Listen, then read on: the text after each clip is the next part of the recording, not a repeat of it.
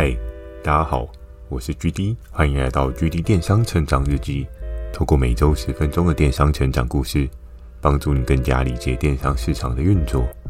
Mr. Buzz，近期 GD 有加入订阅赞助计划。如果觉得 GD 的内容有帮助到你的朋友们，想要特别支持我的，也可以前往订阅赞助哦，支持我说出更多好的电商相关内容。那在今天这一集呢，我觉得算是一个也蛮特别面向的一集，也可以跟大家共勉之哦。今天这一集呢，是老是叫错你的名字，诶，这一集感觉好像跟电商没有太大的关系哦。但是这算是我在电商经营过程中我遇到的一个小插曲，可能有的人会在意，但可能也有的人他觉得这是小事，没有什么样的问题。但我在那个时候常常遇到这个问题，我就觉得，嗯，这样会不会有点怪怪的？那在今天这个故事的主轴呢，其实也是某一位合作伙伴，然后他也是一位大哥。然后我记得在每次电话当中跟他讨论产品的时候，电话接起来，对不对？就可能一开始会叮叮叮叮，嗯，就会电话接起来就说：“喂，诶，你好，呃，某某大哥，怎么啦？”这样。然后，通常他可能就说：“哦，GD，那你那个接下来我们要做什么样的产品？”当然，我实际的名称不是 GD 啦，所以其实他不会叫我 GD，但是他知道我的本名跟我的英文名字，然后他每次都叫错，我觉得蛮特别的。他在每一次的电话的过程当中啊，他好像都把我记成另外一个名字。然后，当然就是感觉上来，因为他毕竟是大哥，我只是一个电商后进的晚辈，我就会觉得哦，好像纠正人家也有点怪怪的。所以在那个时候，我就没有什么去纠正他。但在每次我接起来这个电话的过程当中呢，我自己心里就会觉得有点嗯，为什么会老是叫错？大家都已经合作一段时间，然后还是叫错这样。然后，所以每次在电话当中的时候，他会跟我讨论：诶，我今天手上有新进了什么样的产品啊？我今天可能想要做什么样的品相啊？那你如果有想要特别操作什么样的品类的时候，你可以跟我讲啊，我也可以帮你去找一些商品进来做一些销售贩售这样。然后每次他这样讲的时候，当然我们一个平台窗口，我们都会很希望。去协助帮助我们的合作伙伴变得越来越好，但是在每次他一次又一次的把我的名字叫错的时候，我就会对他这个人大打折扣。我就觉得，嗯，名字念正确这件事情有很困难吗？再加上我的名字其实不是难念的啦，就是可能有个破音字，然后常常会有人念到另外一个破音字的发音，然后我就觉得，嗯，你也可以问问我嘛。老是念错也不是太好。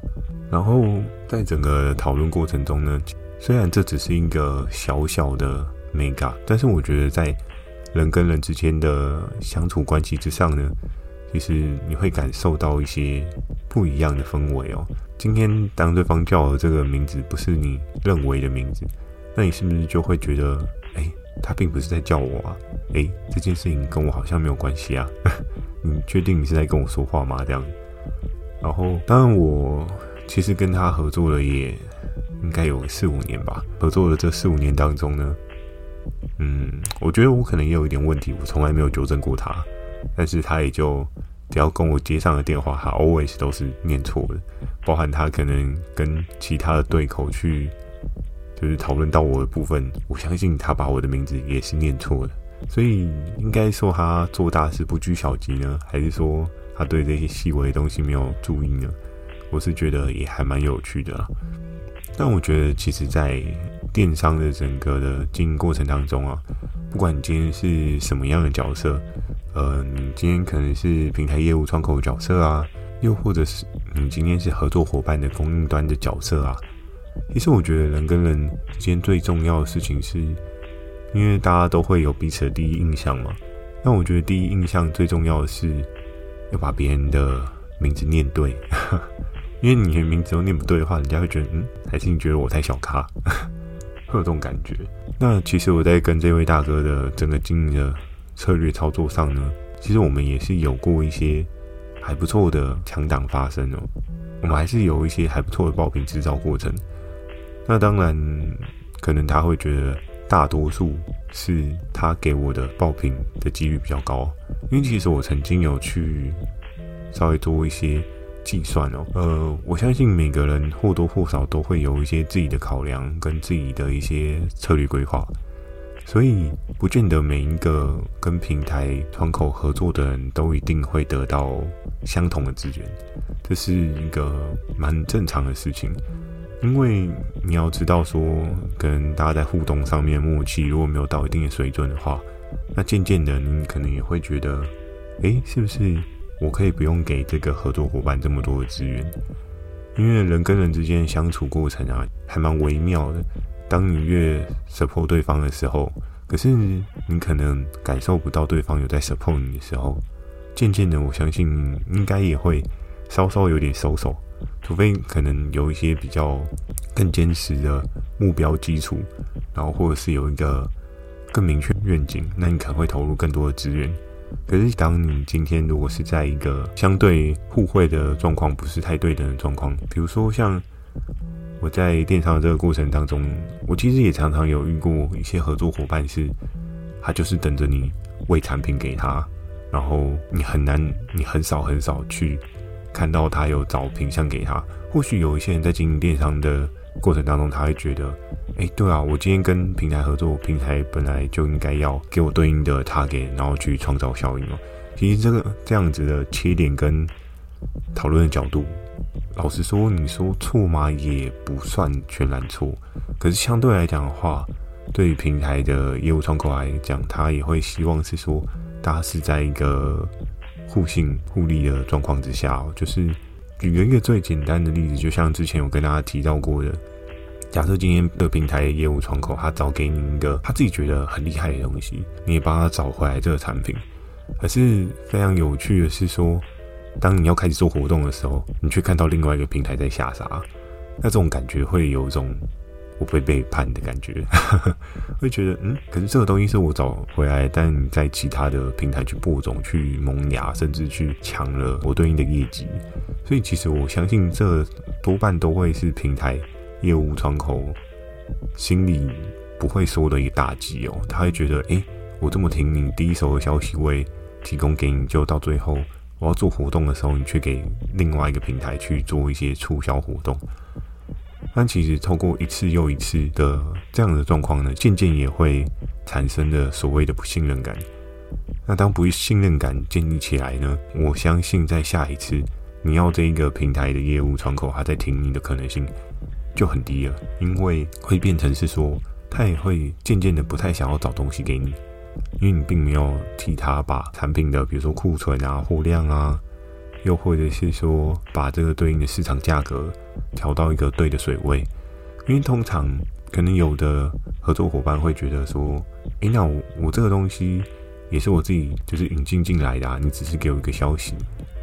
对。可是其实对于平台端的人，他可能会有一种思维是：如果我没有给你第一手的这个消息的话，你也不会知道去做这个产品。那我还是希望你在前期的部分可能比较 support 我一些，比如说让我独自销售一段时间啊，又或者是说让我可以做一些不一样的搭配，然后去 drop 到对应想要的业绩。我觉得在很多的互动过程当中啊，你也可以看到蛮有趣的人性表现哦，就是你也可以看到有。各式各样不同的合作伙伴，他们有一些不同的个性。嗯有的人的个性痛调是真的会比较饮水思源，就他觉得 OK，那你发鸡的，我尊重你。对，当然也是会有那些，哎，我今天这边抓一个讯息，那边抓一个讯息，OK，那我做，我只要以效益损益极大化为最后的目标。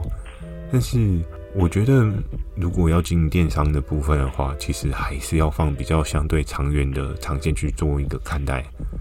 因为通常，如果你短线的你抓了 A 的品相，然后去 B 的平台去做活动操作的话，渐渐的，其实在下一次这个平台业务，它如果有对应的一些商品的资讯啊，或者是他找到什么特殊的东西啊。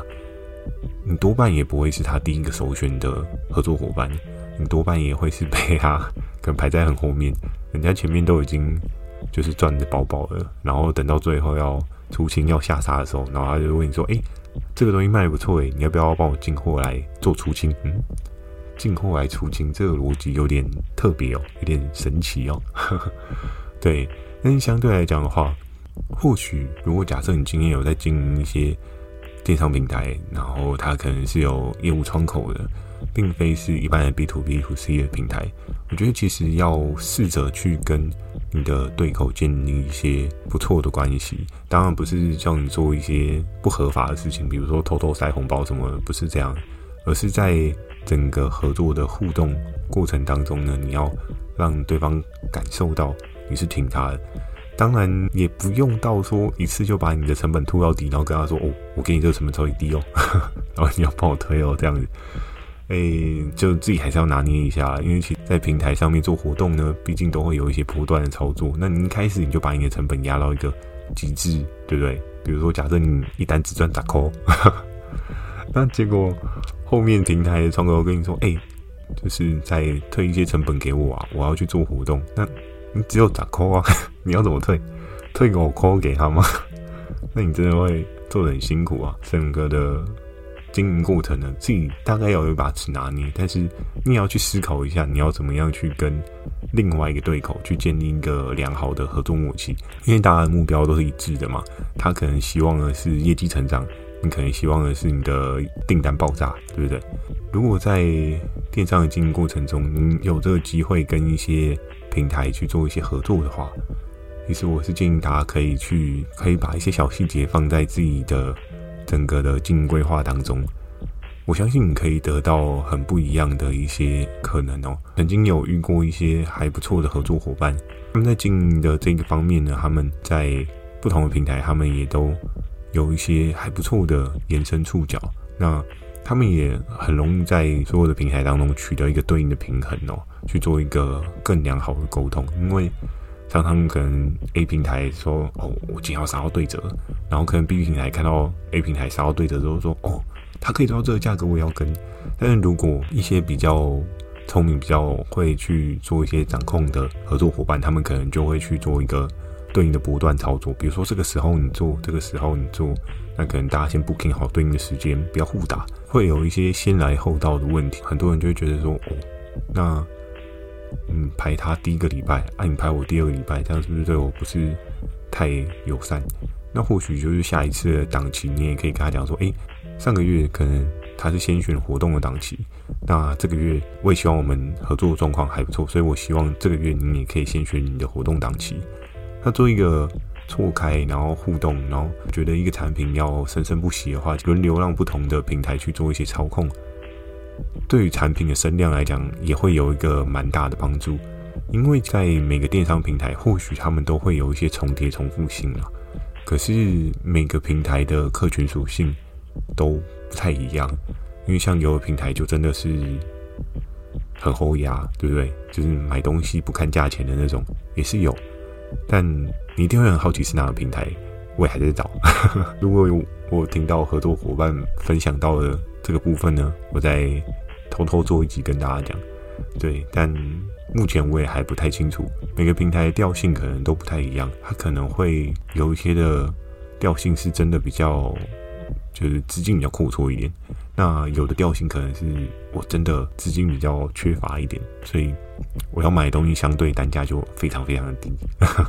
低到可能就是像那种九九百货那种低，那也是。各有各的好处啦，各有各的特色。所以，其实假设你今天是一个合作伙伴端的窗口呢，或者是老板，其实我觉得你可以去思考一下，对于你自己的定位，你想要做的事情是什么？那或许呢，就能够帮助你在电商这个世界可以有一个比较长远的发展，跟存活的时间也会比较久一点。因为真的，在我。电商经营的这七八年当中嘛，就我其实也看过不少那种王者的陨落，也是让人蛮觉得惋惜的。因为你知道，一个很强的电商公司要做到如此高的水位，真的不是一件非常容易的事情哦。但如果因为自己的一些经营操作策略啊，或是窗口的沟通上面的适当啊，其实很容易会让一间公司瞬间的整个滑落，这是非常有可能的，对吧？所以其实经营电商的过程中呢，我觉得每时每刻好好的注意一些自己该注意的小细节，然后维持一个很好的朋友关系，因为古语有说嘛，对不对？敌人的敌人就是朋友。所以，其实当你在这个电商市场当中，如果你朋友越多呢，其实我觉得对你整个经营上也会有一个还不错的成长了。但如果假设你今天就是敌人越来越多呢，你晚上可能也睡不太好。我之前也有听过类似的 case，后面也可以再分享给大家知道。好，那今天的这一集呢，简单的讲到一些小眉角、小细节。希望可以对你有一些不一样的想法，也希望可以让你在电商这个路上呢，能够多一些不一样的成长可能。好，那今天的分享呢，就到这边。喜欢今天的内容，也请帮我点个五颗星。如果有想要询问的电商相关问题呢，也欢迎大家及时到描述栏的 mail，或是你可以在留言板留言给我。Firstory 也有推出新的语音留言功能，期待大家可以给我更多不同的建议。我在 Facebook 跟 IG 也会不定期的分享一些电商小知识给大家。记得锁定每周二晚上十点《GD 电商成长日记》，祝大家有个美梦，大家晚安。